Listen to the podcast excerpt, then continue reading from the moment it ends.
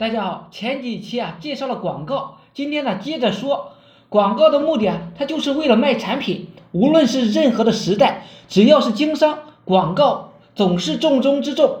现在是尤为重要，因为物质极其的丰富，竞争啊尤为激烈。你的广告更加要像一把狙击枪，必须在客户的脑袋中啊留下一个记忆点，让顾客呢购买你的产品。广告的目的啊，不是写的多么优雅。不是让别人称赞这个广告有多好，广告的目的是让大家听完、看完后啊，愿意去买广告的产品来尝试一下。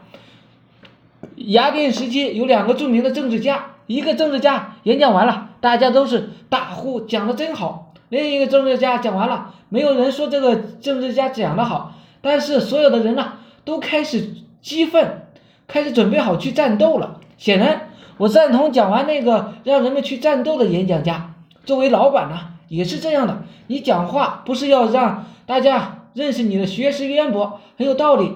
你讲话的目的是驱动员工呢，把工作干得更好，是驱动顾客买单。就算你释放价值啊，也是为了让大家知道你更有料、更有东西，让顾客买单。我做一个项目做广告的方法是呢，招聘三个广告策划。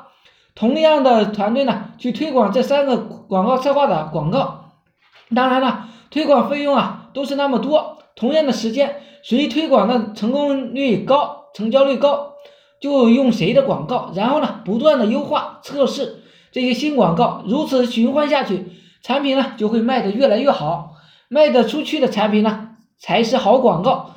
好了，今天呢就讲到这里，希望呢对你有所帮助。想系统的学习网络营销知识的，可以加我微信二八零三八二三四四九，谢谢大家。